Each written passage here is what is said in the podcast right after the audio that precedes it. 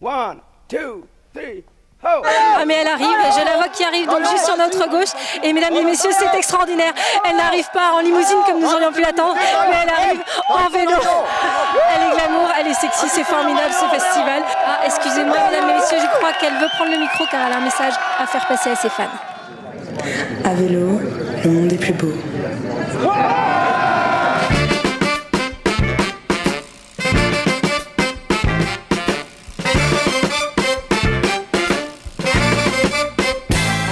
Salut tout le monde. La semaine dernière, à l'occasion des 10 ans de la première projection cinéma du documentaire Vélotopia, nous diffusions dans Pause Vélo la première partie de ce film.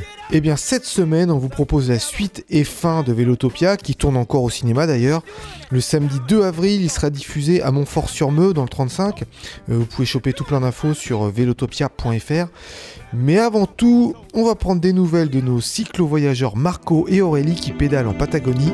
4, 2, 1, aventure Buenos días a todos. Vous n'allez pas le croire, mais nous entrons dans l'avant-dernière province de l'Argentine, Santa Cruz. Comme dans le précédent épisode, les distances entre deux villages sont très grandes. Cette fois-ci, nous décidons de pédaler tard le soir pour couper la journée en deux entre Rio Mayo et Perito Moreno car avec le vent, le faire en une journée aurait été trop dur. Nous plantons donc la tente au milieu du désert à 11 heures du soir. Il fait nuit noire. Planter est un grand mot, car le sol est hyper dur, et en plus de cela, il y a beaucoup de vent. Ah oui, et aussi une énorme araignée qui souhaite se joindre à nous, mais nous arrivons à la repousser. Finalement, nous réussissons quand même à nous reposer quelques heures. Cela nous amène à vous parler que parfois au milieu du désert, il y a des hôtels de route qui existent encore sur la Ruta 40. En fait, lorsque la route 40 n'était pas encore asphaltée, les véhicules avançaient très lentement. Et ces genres d'auberges étaient les bienvenus. Un oasis au milieu du désert, un lieu pour pouvoir se reposer, passer la nuit et profiter d'un bon repas en compagnie d'autres voyageurs un lieu d'échange qui malheureusement à cause du progrès tend à disparaître. Donc autant vous dire que nous avons été heureux de pouvoir faire une halte dans des lieux comme Los Tamariscos et à Bajo Caracoles. Un autre endroit de fortune pour les voyageurs à vélo sont les postes de maintenance de la route. Il y a à peu près tous les 150-200 km. Certains sont occupés par le personnel et d'autres sont abandonnés. Un soir, tard, après avoir pédalé 8 heures de vélo contre le fort vent de face, nous avions vu à l'avance un de ces postes sur l'application iOverlander. Nous nous attendions à ce que le poste soit abandonné et donc à poser la tente contre un des murs pour nous protéger du vent. Au lieu de cela, un couple nous a accueillis, nous offrant une douche chaude, un bon repas et nous a laissé dormir à l'intérieur. En fait, chaque employé présent dans ce poste décide d'aider les voyageurs à sa manière et nous sommes extrêmement reconnaissants que ce soir-là, Ramiro et Roxana aient été aussi généreux. Coup de pédale après coup de pédale, nous arrivons à Gobernador Gregores, mais juste avant, un problème technique nous arrive pour la première fois en 39 000 km. mais qu'est-ce que c'est? On a perdu la selle? N'importe quoi. En fait, un rayon de main roue avant se casse. En l'observant, on se rend compte qu'il était un peu courbé, donc c'est peut-être pour ça qu'il a cassé. Nous avons avec nous des rayons de réchange, et moi je connais un peu de mécanique, donc à Grégores même, on l'a changé. Nous espérons qu'il va tenir, car la suite de l'aventure s'annonce secouée. Nous allons passer par Los Malditos 73, qui sont 73 km de route de la Ruta 40 qui n'ont encore jamais été goudronnés. Cela fait des années que les politiques annoncent que les travaux seront faits, mais à chaque fin de mandat, il semble que l'argent n'arrive pas à destination des travaux publics. Bon, la suite de l'aventure dans le prochain épisode. N'oubliez pas que vous pouvez nous retrouver au quotidien sur les réseaux sociaux et sur YouTube sous le nom de 421 Adventure et aussi sur notre site web www.421adventure.com. C'était Marco et Aurélie qu'on retrouve la semaine prochaine et à présent suite et fin du documentaire Vélotopia. Je vais vous faire avoir une petite ruse. Sous ma selle, j'ai toujours un sac plastique. Parce que comme ça, si je dois faire les courses à l'improviste, bah, j'ai ce qu'il faut. Et en plus, en cas de pluie, je peux protéger la selle. Comment ça se fait que dans notre pays, le pays du Tour de France, on fasse aussi peu de vélo. Justement, le vélo est assimilé au sport. Donc, toute personne qui fait pas de sport, il se dit Ah ben non, je peux pas faire une demi-heure de vélo. Alors que euh, tu peux faire une demi-heure de vélo sans être à fond et tu vas quand même faire 5 à 6 bornes. Enfin, j'en sais rien, peut-être que même plus, tu vois. C'est pas un sport, c'est un moyen de déplacement. Et c'est exactement le même message du côté de la Fubici. On essaye de vraiment euh, développer le lobbying autour du vélo, de faire comprendre que le vélo, ça n'est pas un sport, mais bien un transport, et euh, que la réalité finalement du vélo passe à la fois par la réalisation d'aménagements cyclables, mais aussi d'autres éléments de service qui peuvent être euh, l'encouragement à faire du vélo à travers des vélos-écoles, à travers la réparation d'ateliers de vélo. Nous, on demande à être sur la chaussée, et s'il faut prendre de la place à quelqu'un, c'est bien évidemment à l'automobile. Yes En ville, toutes les études montrent qu'on va aussi vite en vélo qu'en voiture, et même plus vite lorsqu'on est un cycliste expérimenté. Plus une ville est embouteillée, et plus la balance penche en faveur du cycliste. Tiens, regardez là, qui est-ce qui double tout le monde? Alors, le, vélo, bah, c'est d'abord la rapidité. Le choix du mode de, de, transport vélo, pour la plupart des personnes, c'est de s'apercevoir que c'est rapide. Et c'est encore plus rapide lorsque le trajet est plus court pour les cyclistes. De plus en plus de villes autorisent le double sens à vélo dans les rues à sens unique pour les voitures, ce qui raccourcit d'autant les trajets. Et pour que le vélo soit encore plus rapide et efficace sur de longues distances, on pourrait faire en Europe comme dans beaucoup de villes nord-américaines. Poser des vélos sur un rack à l'avant du bus, ce qui permettrait aux cyclistes d'aller plus loin en économisant ses forces sur une partie du parcours.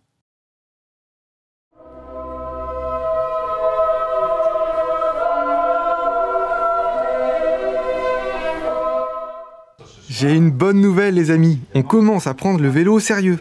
En 2012, se sont tenues les premières rencontres nationales du vélo. Il y avait même un ministre et un animateur télé. Je vais vous dire. Et c'est au cours de cette journée que j'ai rencontré Véronique Michaud du Club des villes et territoires cyclables. Pourquoi est-ce qu'il faut qu'il y ait plus de vélos dans les villes? Le vélo dans les villes, c'est devenu une nécessité. Parce que dans euh, les solutions de mobilité qui s'offrent aujourd'hui aux gens qui habitent en ville, il faut une offre diversifiée et adaptée aux distances. Distances courtes, il n'est pas pertinent d'utiliser sa voiture. Et puis qui permettent aussi de combiner des modes de déplacement et d'avoir de ce fait une plus grande amplitude et une efficacité importante, par exemple en combinant du transport public vers une gare et du TER, du RER, qui permettent d'effectuer des grandes distances. Et ça, ça s'appelle l'intermodalité. C'est quand on utilise différents moyens de transport au cours d'un même trajet. Moi, ce que je préfère, c'est mettre mon vélo dans le train. On peut mettre son vélo dans quasiment tous les trains régionaux. Ce qui serait bien, c'est qu'on puisse aussi le faire dans les TGV. Aujourd'hui, l'aménagement urbain tient de plus en plus compte de la circulation des deux roues. Les villes investissent dans des parkings à vélo, pistes cyclables, etc. Quelles évolutions il y a eu dans les villes euh, ces dernières années par rapport au vélo? Il a fallu refaire des conditions de circulation hospitalière. Il s'agissait surtout d'offrir dans les villes des itinéraires continus, soit dédiés au vélo, pistes cyclables, soit cohabitant avec les autres modes de déplacement. Et plus récemment, on a vu se développer beaucoup ce qu'on appelle les zones apaisées, les zones 30, les zones de rencontre, qui permettent cette cohabitation. Il faut aussi réfléchir à tout ce qui consiste en service aux cyclistes. Tout bêtement, le garer au domicile, le garer dans les quand il effectue un rabattement à vélo qu'il va combiner du vélo et du transport public. C'est aussi disposer d'un vélo de location, très courte durée, longue durée, voire d'un vélo en libre service, qui vont lui permettre de découpler l'usage et la possession. Voilà certainement le changement le plus visible dans les villes ces dernières années. C'est l'avènement du vélo en libre service. Aujourd'hui, plus d'une trentaine de villes françaises en sont équipées. Et le plus célèbre d'entre eux, c'est le Vélib, la mise en place a été notamment orchestrée par Denis Baupin. Alors, ce qui est clair, c'est que ça a changé la vision de la ville d'avoir mis en place le libre. C'est-à-dire qu'on euh, est parti d'une situation où vous aviez, comme dans beaucoup de villes de France, quand vous interrogez les gens, pourquoi vous ne faites pas de vélo, ils ont toujours des tas d'explications très rationnelles, on va transpirer, etc. Et puis, euh, on a mis en place le libre. Ça a changé quelque chose dans la tête des gens. Il y a tout d'un coup quelque chose qui s'est passé où les gens ont adhéré à cette ville qui bouge à cette ville qui change, qui change d'image et qui est une ville qui aujourd'hui euh, est devenue une des villes exemplaires à travers le monde. Moi, à chaque fois que je me, déplace à travers le monde et que je parle de Paris, notamment des déplacements, évidemment, on me dit Vélib. C'est-à-dire que tout, tout, le monde a entendu parler de ça et ça donne une image très positive de la ville. Ainsi, lentement, le vélo reconquiert la ville. À Paris, il subsiste cependant une ombre noire au tableau de chasse. Eh, T'es sûr une juste cause, il faut savoir se sacrifier. C'est, mon testament. le tour entier? Ah, le tour entier.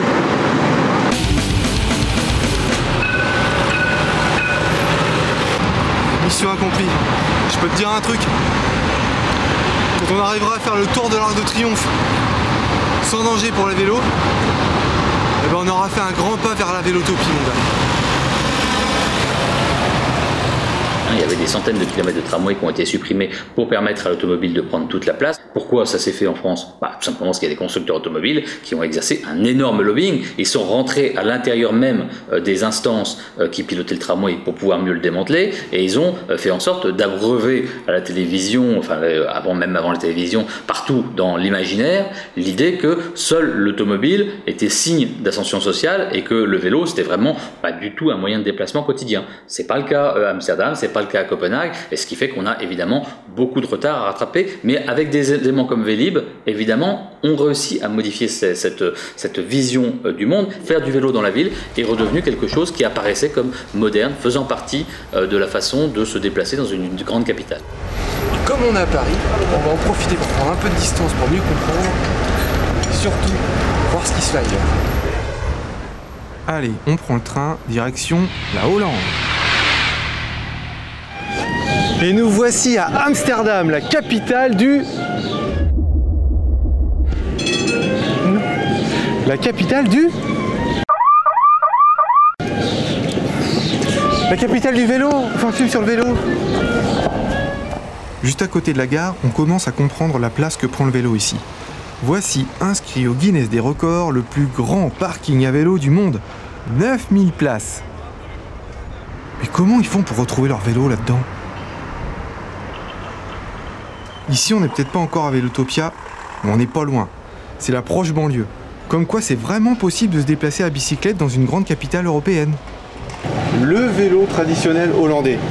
Noir, il n'y a pas de frein. Ça, c'est le truc qui fout les boules. En fait, pour freiner, il faut pédaler en arrière. Et croyez-moi, la première fois, quand on sait pas, ça surprend. Il est pour homme. Et il y a toujours un, gros porte-bagages, comme ça vous pouvez emmener un copain en plus par-dessus, et puis rajouter euh, des trucs. Et surtout, l'instrument indispensable, la sonnette. Dans Amsterdam, on entend des sonnettes partout. Quand on n'est pas habitué à la ville, en fait, il y a tellement de vélos qu'on n'a pas l'habitude de faire attention. C'est smart, hein? Ce que je demande n'est pas difficile. Il me faut deux roues, un cadre et quelqu'un, un rayon qui tourne à... Une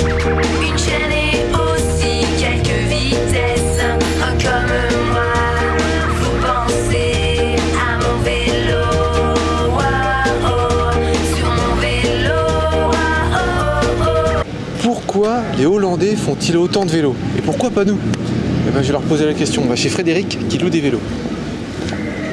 Pourquoi est-ce que les Hollandais, qui sont des Européens comme les autres, font autant de vélos C'est quoi la petite différence Alors c'est déjà que tout est plein, les économies, et aussi c'est pratique. À Amsterdam, avec tout le petit canal, tout le petit coin, alors si, si on doit se déplacer en, en voiture, ça va pas. Et le, le vélo, ça prend pas beaucoup de place. Et en plus aussi, l'industrie du vélo aux Pays-Bas, il, il- il est fort. Et qui est-ce qui fait du vélo euh, en Hollande? On voit tout le monde ici. euh, euh, le maire d'Amsterdam, euh, tout le monde.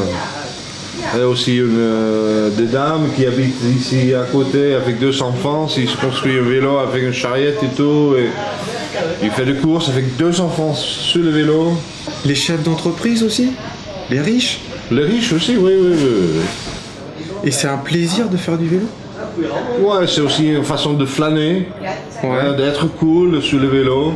Il faut avoir un vélo cool, pas trop moderne, un peu vieux, noir, classique, ça c'est le plus cool. Les vélos noirs classiques, c'est les plus cool, c'est ça qu'il faut. Puisqu'on vous dit que c'est possible de faire du shopping à vélo, alors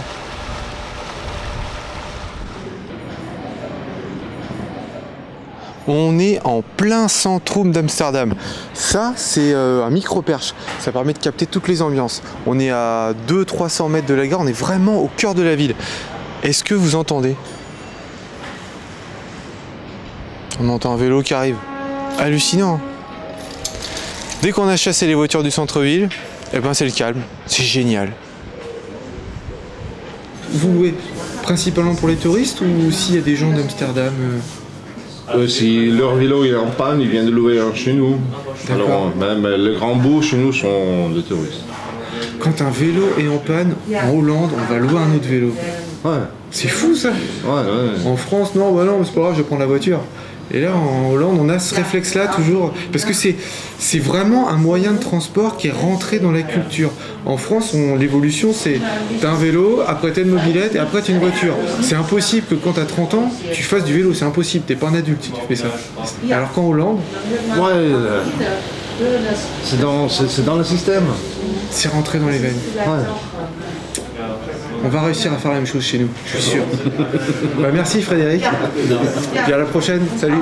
À Amsterdam, on peut aussi tomber sur l'improbable, le quasi surnaturel, le vélo-bar, à peine croyable. On avance dans la ville en pédalant, tout en étant accoudé au comptoir. On est sur le, sur le vélo-bar. C'est un truc de fou. On est en train de pédaler. Et en même temps,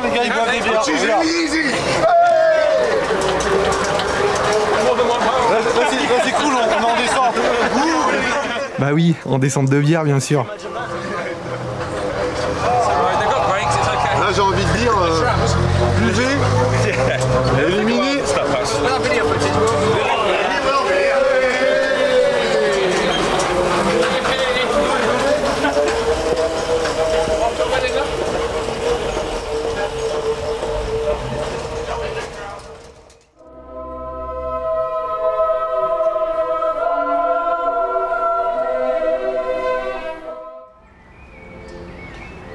Ils sont glamour les Hollandais sur leur bicyclette.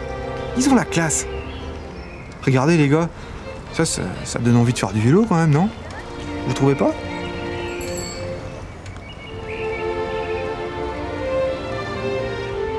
Et puis se promener avec son amoureuse en Amazon comme ça sur le porte-bagages. C'est ça le bonheur? C'est pas compliqué?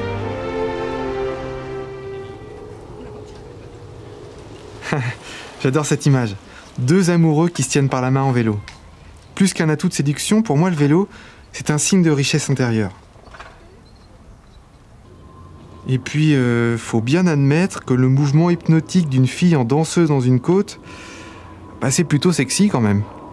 Il y a une agence qui a été missionnée d'ailleurs par la ville de Copenhague pour faire la promotion du vélo. Et justement, leur angle, c'est le vélo, c'est sexy. C'est-à-dire qu'ils montrent, ils montrent énormément de femmes à vélo, parce qu'il y en a énormément. Ils montrent qu'à vélo, on n'est pas obligé, comme on l'a longtemps pensé en France, de moins en moins, je crois, de se déguiser, de mettre un survêtement. Euh, qu'il y a beaucoup de femmes qui, comme moi, ne savent pas marcher avec des talons, mais savent aller à vélo avec des talons. Et mine de rien, il y a de plus en plus de stars qui se déplacent à vélo. Nous sommes en direct du festival où nous attendons déjà depuis plusieurs heures la star qui va illuminer cette soirée. Derrière moi, les fans commencent à trépigner d'impatience. Ah, mais elle arrive, je la vois qui arrive donc juste sur notre gauche. Et mesdames et messieurs, c'est extraordinaire. Elle n'arrive pas en limousine comme nous aurions pu l'attendre, mais elle arrive en vélo. Elle est glamour, elle est sexy, c'est formidable ce festival. Ah, excusez-moi, mesdames et messieurs, je crois qu'elle veut prendre le micro car elle a un message à faire passer à ses fans. À vélo, le monde est plus beau. Il me semble, c'est peut-être une mauvaise foi de ma part, mais il me semble que le vélo, dans ses courbes, euh, dans, son, dans sa simplicité, euh, est en accord avec tous les endroits où il se trouve. Moi, je trouve qu'il n'y a rien de plus beau que deux vélos. Euh, un vélo avec une barre masculin, un vélo sans barre féminin, couché dans un champ dont on devine que les propriétaires folâtrent un peu plus loin dans, dans le blé. Je trouve que c'est une image très apaisante du, du, du vélo.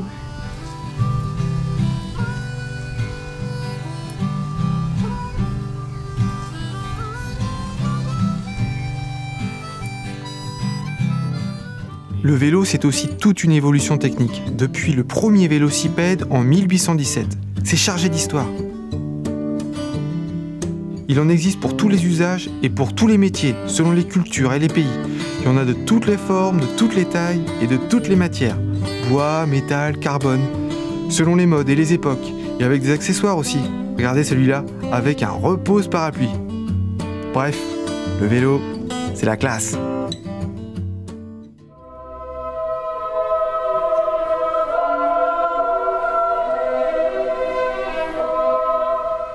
Propos du vélo, il y a un truc sur lequel toutes les personnes que j'ai interviewées sont d'accord. C'est bon pour le porte-monnaie. C'est du développement économique. C'est économique. Hein. C'est très peu cher de se déplacer à vélo. À mon avis, ça coûte moins cher. L'offload. Bah oui, c'est clair. Euh, au niveau budgétaire, c'est vrai que c'est important. euh, Bah écoute, on n'a rien à payer. Hein. Bah, On mange juste un peu plus. Le parce seul, que le la seul seule carburant, carburant, le c'est seul tout. carburant, c'est voilà, le- Voilà. notre énergie, bon, la, la nourriture. On attend tous euh, un développement économique touristique, car le tourisme, c'est du développement économique. Ça va permettre euh, aux restaurants, aux chambres d'hôtes, ça va permettre à, à- à ceux qui louent des vélos, qui vont les louer, ça va permettre à, à tout un, un monde qui tourne autour du tourisme, eh bien, d'avoir un vrai développement. Lorsque j'ai acheté mon dernier vélo, je me suis demandé au bout de combien de temps, au bout de combien de kilomètres parcourus, j'aurais remboursé rien qu'en essence économisée. C'est un bon vélo parce que je, m'en sers tous les jours, donc je l'ai acheté 600 euros. Parallèlement avec ma voiture, 60 euros, ça me fait 500 km. Donc au bout de 600 euros, c'est-à-dire 5000 km, eh ben, j'aurais remboursé mon vélo. Et 5000 km, ben, je fais ça en 3-4 ans. Ça veut dire qu'au bout de 3 ou 4 ans, j'aurais remboursé mon vélo rien qu'en essence économisée. Et après, c'est que du bénéfice, quoi. C'est-à-dire qu'au bout de 3-4 ans, bah, le reste, ça reste dans ma cagnotte. Mais tout ça, c'est au cours actuel du pétrole. Parce que d'ici 2-3 ans, euh, je sais pas combien ça va coûter le pétrole. Alors que parallèlement, euh, le coup de pédale, ça aura le même coût. Enfin, je dis ça, moi. L'idée générale, c'est de trouver combien on peut économiser lorsque dans son garage, on choisit son vélo plutôt que sa voiture. Et ça peut monter jusqu'à plusieurs milliers d'euros par an. Parce qu'en plus de l'essence économisée, on allonge la durée de vie de sa voiture. On a moins de frais de garage. Dans une famille ou en colocation, si chacun utilise le plus possible sa bicyclette, ça permet de n'acheter qu'une seule voiture par foyer. On peut même ne pas acheter de voiture du tout et en louer occasionnellement. C'est bon pour le porte-monnaie, c'est bon pour l'individu et puis c'est bon pour la collectivité.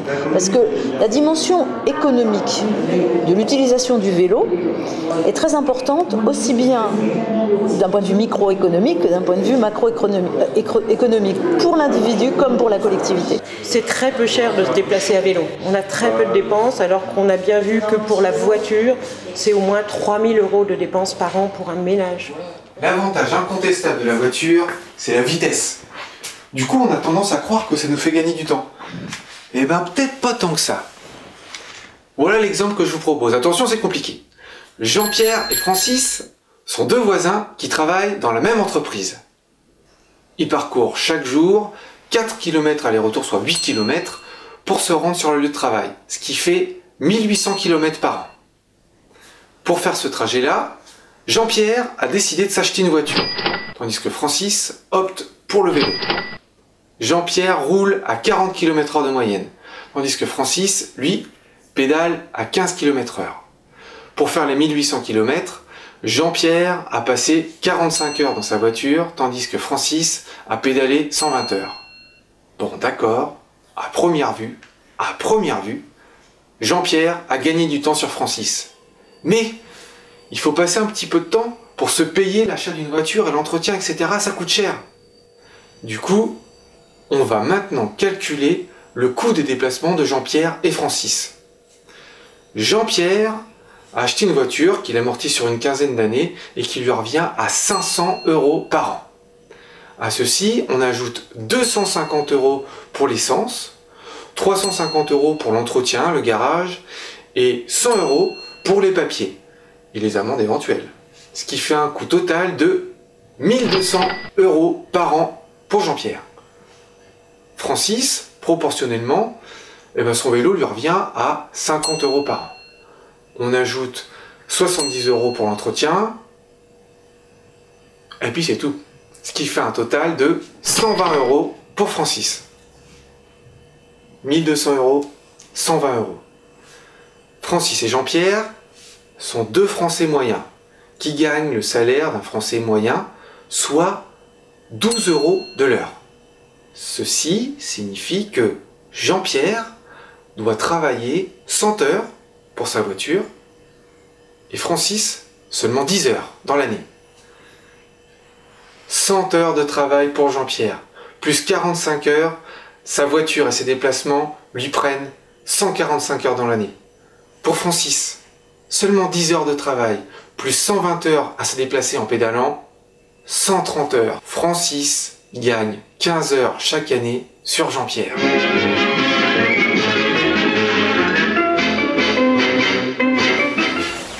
Pourrait encore relativiser.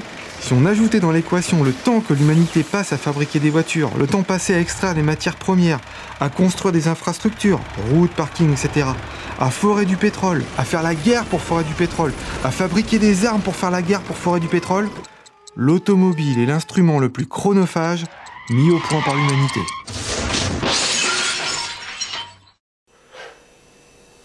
« 40 km/h pour la voiture, 15 km/h pour le vélo. Nom de Zeus La vitesse fait perdre du temps. Et avant de vous dire au revoir, je voudrais vous lire cette phrase qui m'a conduit à réaliser ce documentaire. La bicyclette est un outil parfait qui permet à l'homme d'utiliser au mieux son énergie métabolique pour se mouvoir. Ainsi outillé, l'homme dépasse le rendement de toutes les machines et celui de tous les animaux.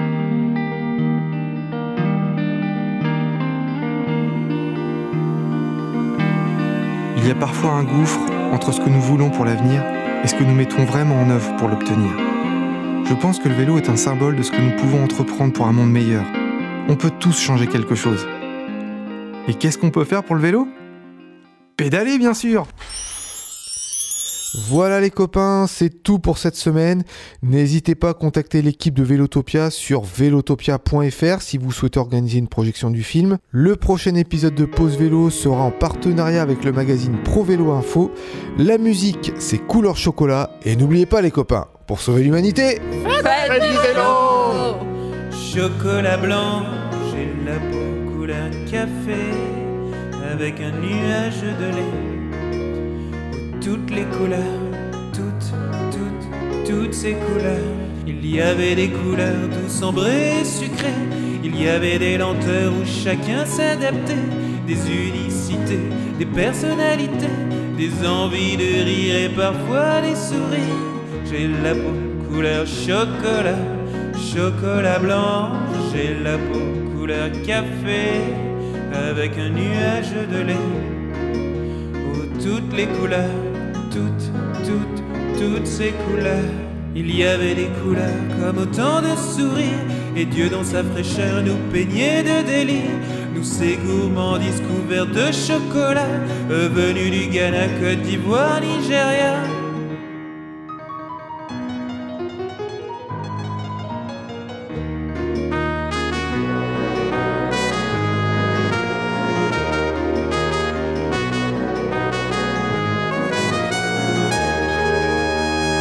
Suis de ces couleurs qui se pourprent au soleil. Tu es de ces pâleurs ou ces reflets d'ébène.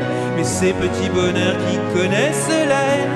À toi, mon frère, ma soeur, ta couleur n'est pas belle.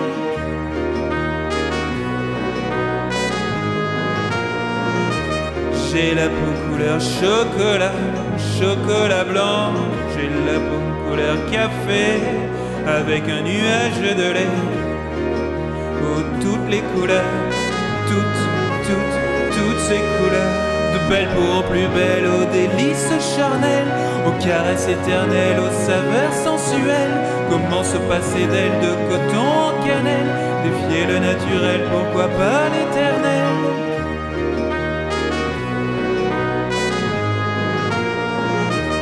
J'ai la peau couleur chocolat, chocolat blanc.